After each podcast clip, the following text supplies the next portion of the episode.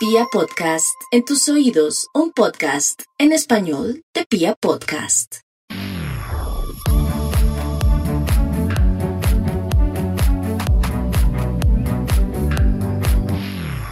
Hola a todos, bienvenidos a un nuevo episodio de El Closet Profesional, este podcast en donde cuestionamos desde el amor aquella decisión que tuvimos que tomar en nuestra adolescencia de la elección de una carrera profesional. Hoy tengo una invitada que es Verónica Pinzón. Ella es actriz, comunicadora social. Eh, actualmente se dedica al marketing, pero protagonizó series eh, o novelas muy importantes en Ecuador como Super Papá, El secreto de Toño Palomino y La taxista. Bienvenida Verónica al Closet Profesional. Mil gracias por estar acá. Hola, ¿qué tal? Muchísimas gracias a ti por la invitación. Gracias. Contenta. Bueno, Vero, em, cuéntanos un poco cómo es este tema de que estuviste actuando desde muy pequeña, desde que, desde que estabas muy niña, em, y pues terminaste estudiando comunicación social y marketing. Mm, sí, bueno. Eh, sí, mira, yo empecé a actuar acá eh, en Ecuador, que apareció la oportunidad cuando tenía 12 años todo fue muy espontáneo, todo fue muy natural. O sea, yo vi un comercial de televisión, yo era una niña súper, ay, quiero actuar, quiero ser famosa, no sé, chiquita. Y pues por cosas de la vida, mi abuelita dijo, bueno, llévala. Hice el casting, una serie de castings y salí seleccionada para esta serie. Entonces, a partir de eso, bueno, empecé a hacer novelas. La primera fue esta Super Papá, que te digo, ya ha pasado más de 15 años y hasta ahora la gente como que se acuerda, como que le tomó mucho cariño a ese proyecto. Y de ahí vinieron una serie de series, este, durante toda mi adolescencia en la que tuve, tuve la suerte de participar. Y bueno, y desde ahí, digamos, empecé mi carrera actoral, después hice teatro, hice, hice eh, cine también y bueno, y también ahora me dedico más al marketing porque yo a la par, como tú bien dices, estudié comunicación social y relaciones públicas. Ok, ok, perfecto. Pero en algún momento pensaste en estudiar, eh, no sé, actuación, o sea, como carrera profesional. Pues sí, mira que cuando era en toda esta etapa de adolescencia en el que estaba, pasaba mis tardes metida en un canal de televisión, o sea, mi, secundaria fue en eso, ¿no? Pues yo quería ser productora, yo quería ser directora de contenido y, estaba como buscando esa carrera que me permita como que llegar allá. Ahora, cuando ya uno cumple los 18 años y te ponen ya realmente, a ver, busca las mallas de las universidades, a ver qué estudias. Sí. Le dices a tu mamá, oye, quiero estudiar comunicación escénica, que, que en esta universidad se llamaba así casi se infarta, ¿no? Pues mi mami también sí dijo, uy, no quieres ver algo más amplio, no sé qué. Entonces, ahora, hoy, a mis 28 años, digo, fue una decisión acertada, ¿no? Pero en esa época, claro, mi mamá y mi hermano me dijeron como, oye, búscate algo un poco amplio de pronto, porque quién quita y después ya no quieres actuar y pues tienes otras opciones. Y yo, bueno, es verdad. Entonces, me llamó la atención comunicación social y tenía menciones en marketing, en relaciones públicas y me fui por ese lado. Eh, esta, otra, esta otra carrera, en cambio, era eh, para ser directora, productora y actriz. Y, bueno, como te digo, sé que fue la decisión acertada porque pues mira, ahora me dedico a eso. Ok, pero en algún momento pensaste que te estabas como desviando de tu camino, de tu ser, de tu esencia. Sí, total. O sea, yo te digo, hubo una época y yo creo, me imagino que a muchas personas les pasa esto, o sea, sobre todo cuando tienes como esto de, estoy estudiando una carrera, pero al mismo tiempo tengo mi hobby o algo que se puede ir hacia un lado un poco más artístico.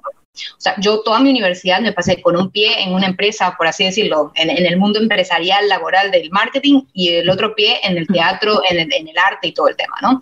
Entonces, pero eh, yo me acuerdo que empecé a trabajar en empresas porque la universidad me exigía pasantías, ¿no? Y ahí comenzó esta dualidad de, ok, estoy estudiando esto y sí me gusta, pero tenía todavía el bichito, como le, como le decimos, el bichito de la actuación. No, yo tengo que seguir actuando.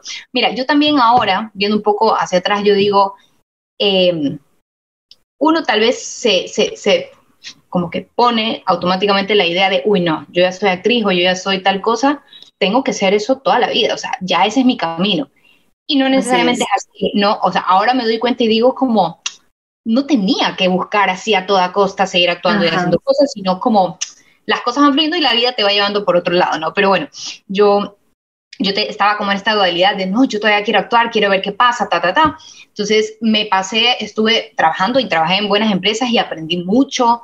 Eh, y llegó un punto que estaba en una empresa y aquí, coincidencialmente, en Ecuador salió como todo este boom de em, como nuevas obras de teatro, había posibilidades de hacer, había un formato aquí que se hizo muy conocido, que fue el microteatro. Entonces yo vi una oportunidad de empezar desde otro lado a seguir haciendo cosas artísticas. Entonces me, empecé, me lancé a producir a producir obras de teatro y a ponerlas aquí. Y como yo tenía los contactos, como que solita empecé a, pues ahí con otros compañeros empezamos a, a, ver y hacer obras de teatro y me empezó a ir bien, mientras yo trabajaba en una empresa.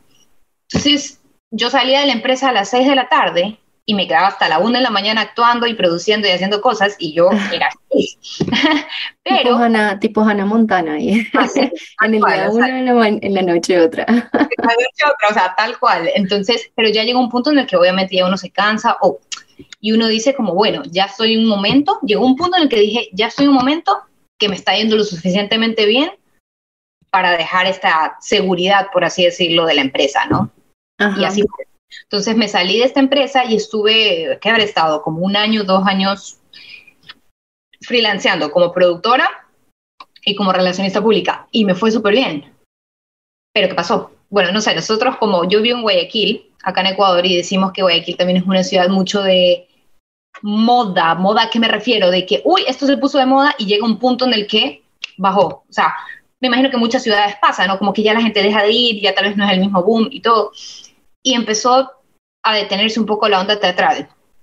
Bueno, sigue yendo bien, tenía otras obras como actriz, tata, me salió otra novela. Pero yo decía, yo dije, no, ya, este es mi camino, me voy a actuar, voy a seguir actuando, este es mi, este es mi, este es mi destino. no, mentira. Todo eso. un poco, ¿sabes qué? También inundada por lo que ahora mucha gente dice, como cumple tus sueños, lucha por tus sueños, que sí, lo respeto muchísimo. Ya más adelante te diré por qué, pero también yo creo que, y sobre todo para el tema artístico y el medio artístico, no te dicen la, la otra parte de, sí, lucha, cumple tus sueños y todo, pero hay un sacrificio grande o, o, un trabajo grande por hacer eh, porque no es algo constante, ya el tema, cualquier tema artístico es algo eh, de proyectos, ya de que un día tienes una novela y otro día no, ya un poco por ahí. Entonces, cuando empezó a bajar la ola, bueno, yo, como, como te contaba, mi, familia es colombiana, mi familia, sí. tengo mi prima Camipín, ya que ella... Sí, ella estuvo en otro episodio, sí.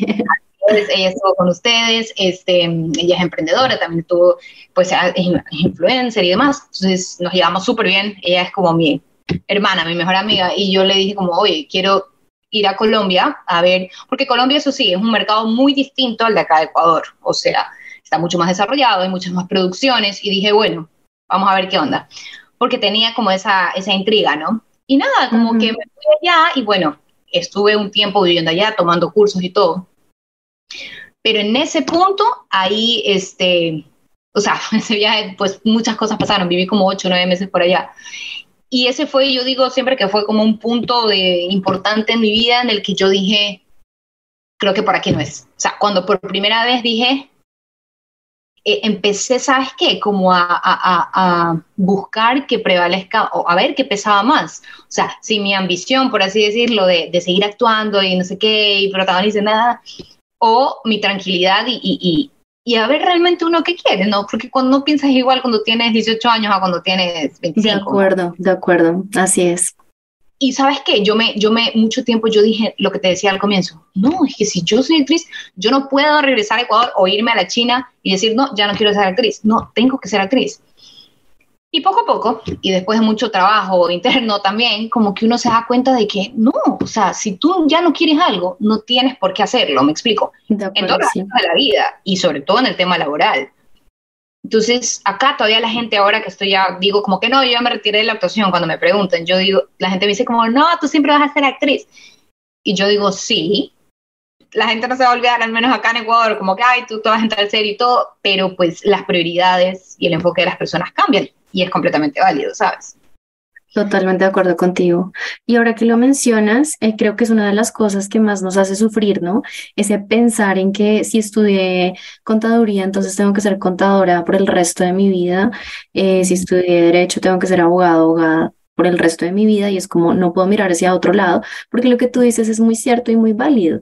La mentalidad que tú tienes con 18, 19, 20 años, las personas que te rodean, la presión, los roles autoritarios papá, mamá, eh, profesores y demás que te están diciendo tienes que hacer esto porque realmente eso es lo que te va a dar dinero, pues es muy distinto a quien eres después a los 25, 26 años. Total, y yo te digo, o sea, no, no hay, he llegado a la conclusión, o sea, es que no hay una fórmula, o sea, tú pudiste haber estudiado, ¿qué dicen? Economista, y los economistas ganan bien, no sé, me estoy inventando. Y pues no, por cosas de la vida no te fue bien. Exacto. uno, y nuevamente, ahorita te hablo súper segura, pero fue todo un camino de, de, de, de, entendimiento y decir como, bueno, ya, la cosa, la cosa no es como uno lo pensaba, ¿no?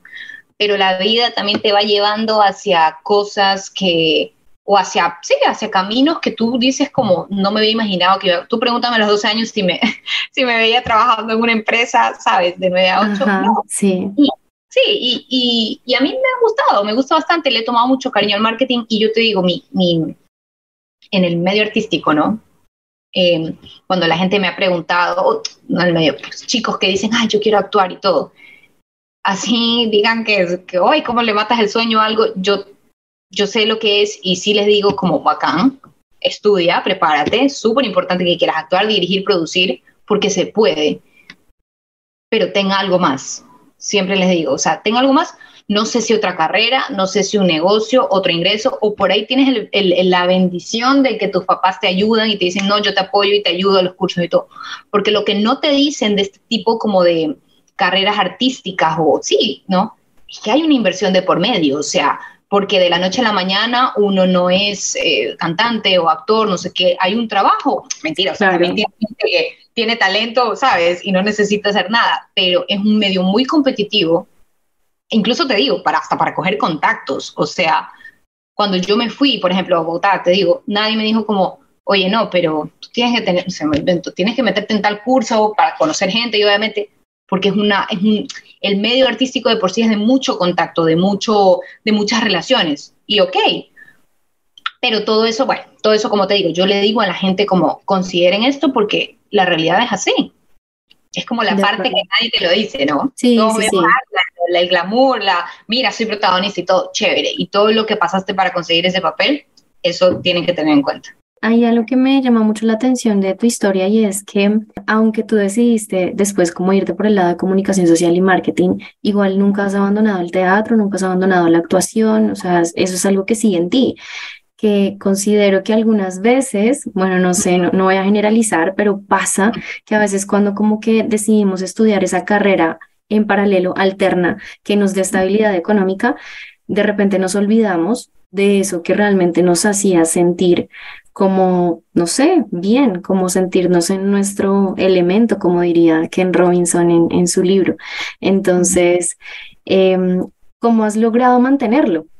Tienes muy, muy buen punto y eso es verdad. O sea, eh, a ver, la, el hecho de sí, de en mi momento haber sido conocida y todo, y justo en ya mi adultez prácticamente aparecieron las redes sociales y la gente me sigue por, por esta serie o estas series que hice. Y bueno, ya con el pasar del tiempo, por las obras de teatro que hice, por el contenido que hice, eh, uno de alguna manera, tú dices, es algo que como yo lo veo también como un hobby, como un, o sea, yo trato de verlo desde, sí, la humildad de chuta, qué lindo, qué lindo que se acuerden de mí, qué lindo que me tengan cariño. Bueno, comparto algo de mi vida. Yo en general con mi vida personal, pues comparto, sí, no digo que no, pero pero solo con las personas que, o sea, como que yo no soy muy amiguera, o sea, sabes, como que entre mi círculo tengo un círculo muy reducido, pero sí trato como de tener igual contenido porque en redes sociales te, te, digo, porque hay como esa gratitud de, oh, qué lindo, o sea, como que igual la gente me pare y me diga todavía como, ay, cosas, ¿sabes? Como, ay, yo te admiraba, sí. ¿sabes? Entonces, por ese lado sí, y también creo que eso me ayuda a mantenerme, no sé cómo es la palabra, como, sí, como, como, como es mucho de mí, o sea, forma muy, mucho parte de mi vida, me explico. Y yo también creo que si una persona fue balletista, ¿no? O fue pintora, o le gusta pintar, o sea, eso define mucho de la personalidad. Por ejemplo, te pongo un ejemplo, a mí me dicen mucho como, uy, es que tú haces muchas caras para hablar, o tú haces muchas voces para hablar. Y eso ya está en mí, o sea, yo toda la vida he sido sí. así y te aseguro que se me agravó con, con la. Entonces, eso siempre va a ser parte de mi vida, ¿no? Y yo te digo, la otra vez, por ejemplo, fui a una obra de teatro y yo le decía a mi novio, le digo, como, eh, es como, veo a mis compañeros, porque era una obra de teatro de amigos acá en, en, Guayaquil, y yo decía, veo a mis amigos en la escena y digo, me acuerdo de esa sensación, o sea, a mí ir al teatro me encanta porque, porque ya está como en mí, ¿no? Es como un hobby que está, que está ahí eh, latente, pero yo me acuerdo que ese momento pensé, yo dije, yo sé que estoy en mi camino correcto porque yo dije, me, me acordaba de la sensación que es estar, por ejemplo, en un escenario, pero decía, no sé si volvería a eso, porque sé la parte que digo, bueno, ya no, no tengo muchas ganas como de irme por ese camino, pero sí creo que es importante como mantener, por así decirlo, esa llamita, ¿no? Porque te mantiene bien. no descarto algún día volver a producir, volver a hacer teatro, porque yo sé que tengo buenas ideas o tengo cosas para ofrecer, sino que ahorita mi enfoque está en otra cosa.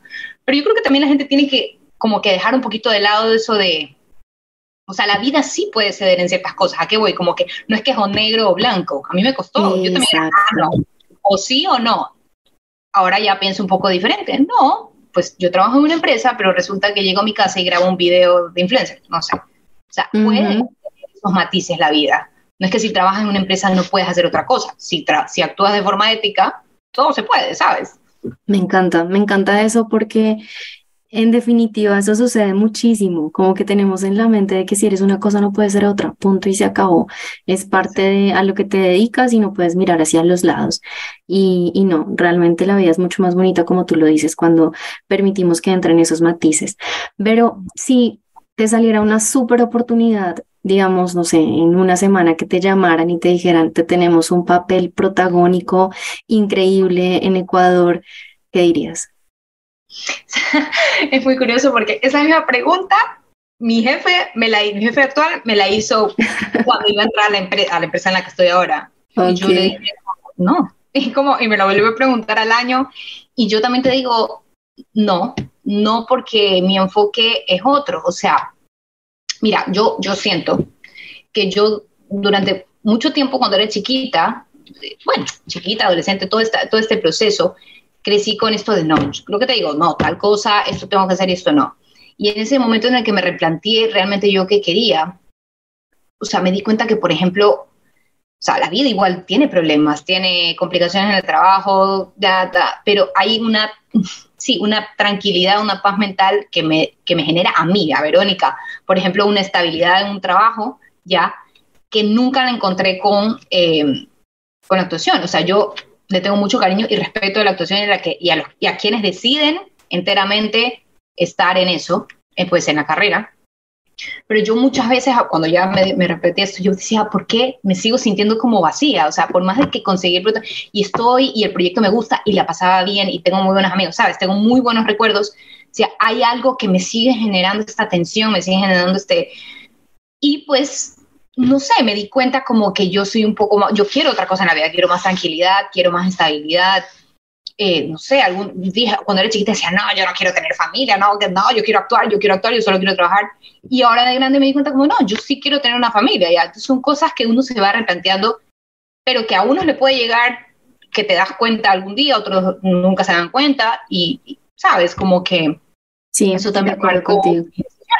Entonces no, no me iría. Responde tu pregunta. ok, ok. Es como que las prioridades cambian, ¿no? Sí, también, también. O sea, yo ahorita, por ejemplo, estoy muy enfocada pues, en trabajar, o sea, también sé que hay un tiempo para todo, pero eh, sé que voy hacia, no sé, una meta de, estabilidad, de, posibilidades, ¿no? Como de, de, seguir trabajando, de seguir aprendiendo. Estoy terminando un MBA, imagínate, estoy terminando un, un, un MBA en administración, o sea, una administración de empresas, un máster en administración de empresas. ¿Cuándo en la vida Verónica iba a estudiar finanzas, por ejemplo? Ah, claro, son cosas que la vida va cambiando porque ya tienes otros objetivos. Y así como ha cambiado hasta ahora tu vida, pues digamos, pasando de todo el tema de actuación y teatro hasta comunicación social, marketing y ahorita pues todo el tema de el MBA que estás haciendo también con finanzas, más adelante podría de pronto, no sé, presentarte otra oportunidad de este estilo y de pronto más adelante tu forma de pensar puede ser un poco distinta, ¿no? Es válido también que también es válido. ¿Sabes que también se me ha cruzado? Como, ¿y quién quita que resulta que después estoy en otra etapa de mi vida en la que no sé, no estoy en una empresa, sino estoy freelance otra vez, por ponerte un ejemplo? Y bueno, me parece una oportunidad de volver a actuar. Ok, pero yo yo voy a estar en otra etapa de mi vida. La Verónica ahorita de 28 años, eh, o sea, la Verónica de hoy te dice, no, Eso es lo que quiere. Eh, quiero estar en una empresa. Y, y me da mucha tranquilidad eh, ver lo que decíamos, que es válido eso también, porque antes uno siquiera lo hablaba por miedo, ahora, por eso me parece, te digo que me parece muy chévere tu, tu podcast, tu iniciativa, porque recién ahora la gente habla de salud mental, de, de, la calma que uno tiene que tener, de que no pasa nada si cambias de vida de un día para otro, porque realmente no pasa nada. O sea, yo te digo, a mí sí. me cuesta, o sea, a mí me cuesta, hay veces que yo también es como, ay, me angustio y, y, y sobrepienso las cosas, no te digo que no. Pero cuando uno tiene momentos de calma y ve realmente que no pasa nada, es chévere, porque ay, bueno, todo bien. Así es. ¿Tú crees que hay puntos en común entre la actuación y tu trabajo actual? Sí, yo creo que sí, eh, en distintos, pero distintos eh, enfoques. Por ejemplo, cuando eh, la actuación, más que la actuación como tal, o oh, no, también, también, es el medio artístico, pero, pero sí, hablemos de actuación. En marketing, en lo que yo hago, que veo, por ejemplo, el 360 de una marca, desde televisión hasta redes sociales, uno siempre tiene que ver cómo resolver, ¿no? Como que, uy, no, porque en marketing hay muchos imprevistos, ¿ya? Uh -huh uy, resolver, ves cómo haces de una forma, sí, creativa, ingeniosa, no, pero resolver. En actuación también es así. En la actuación tú saliste al escenario y resulta que se rompe la taza que no se tenía que romper. Pues pucha, puedo decir que la comparación es como que ambos son muy dinámicos, ambos son muy, eh, requieren de mucha, sí, como de mucha hablar, como verás, yo hablo mucho, o sea, como de resolver, como de, okay. ¿sabes? De relacionarte también, ¿no? de relacionarte, o sea, el marketing y eso que ahorita estoy, sí, como un poco más, no tan relacionamiento, pero por ejemplo, relaciones públicas, que lo hice también mucho tiempo, es, hola, ¿qué tal? Ser amiga del medio, tal cosa, o sea, eso es así. Yo creería que por ahí va, por eso sí van ligados.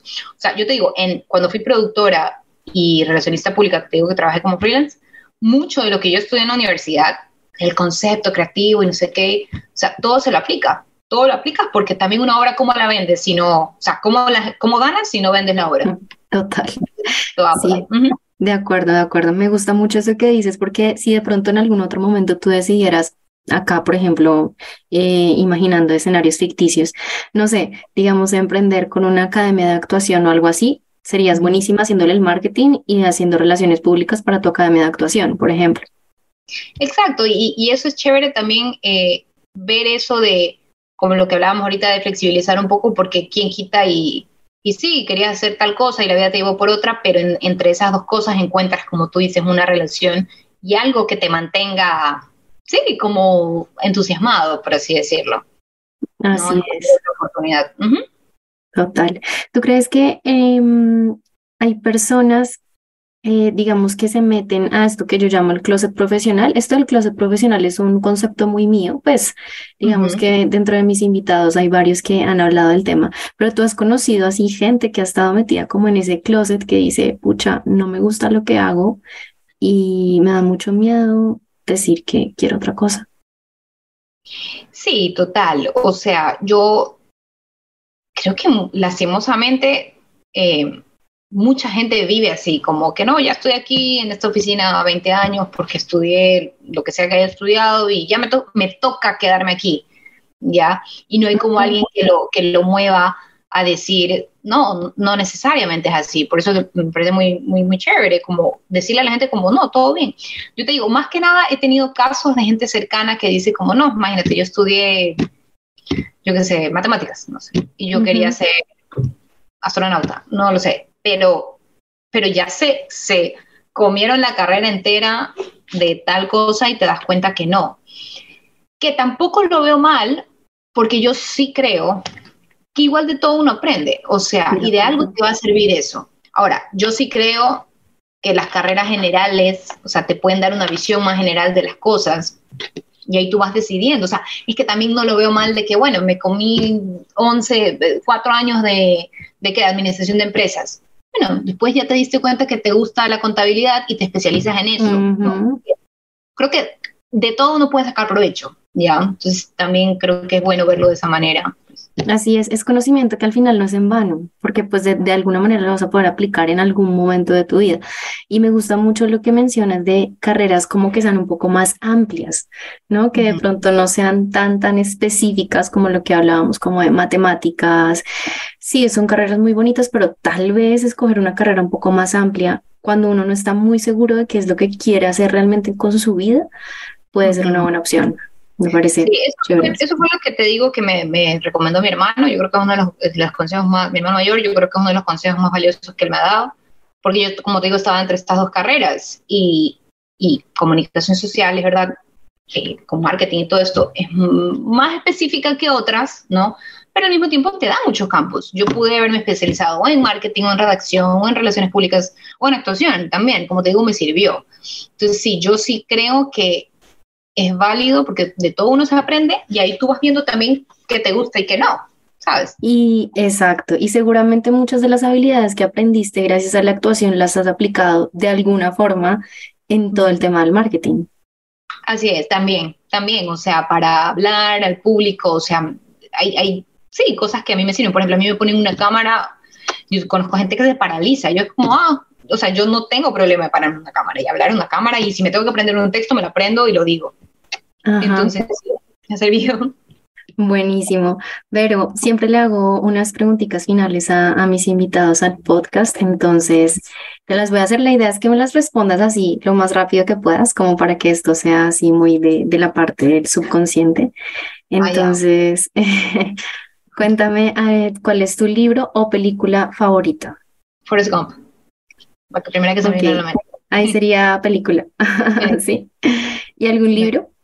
Eh, el, ay, ¿cómo se llama este? Víctor Frank, el, el, Ah, sí, el hombre en busca de sentido. Sí, sí, sí, sí, ese me lo regaló mi hermano y fue como, ah, no sé, es muy bonito. Y todo que ver con lo que estamos hablando nada más. Así es. Listo, súper.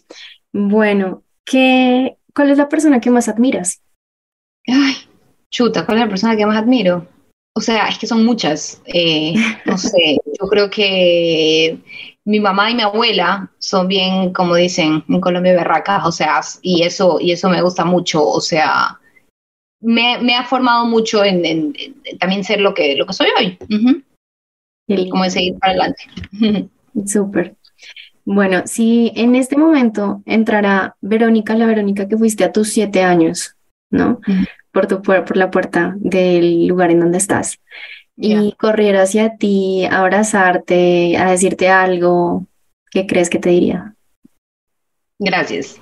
Por, yo creo que me diría gracias porque todas las inseguridades o, o, o, o reglas que se puso, me he esforzado y me continúo esforzando para, ¿sabes? Para sanarlas, solucionarlas y ser mejor cada vez, no sé. Uh -huh.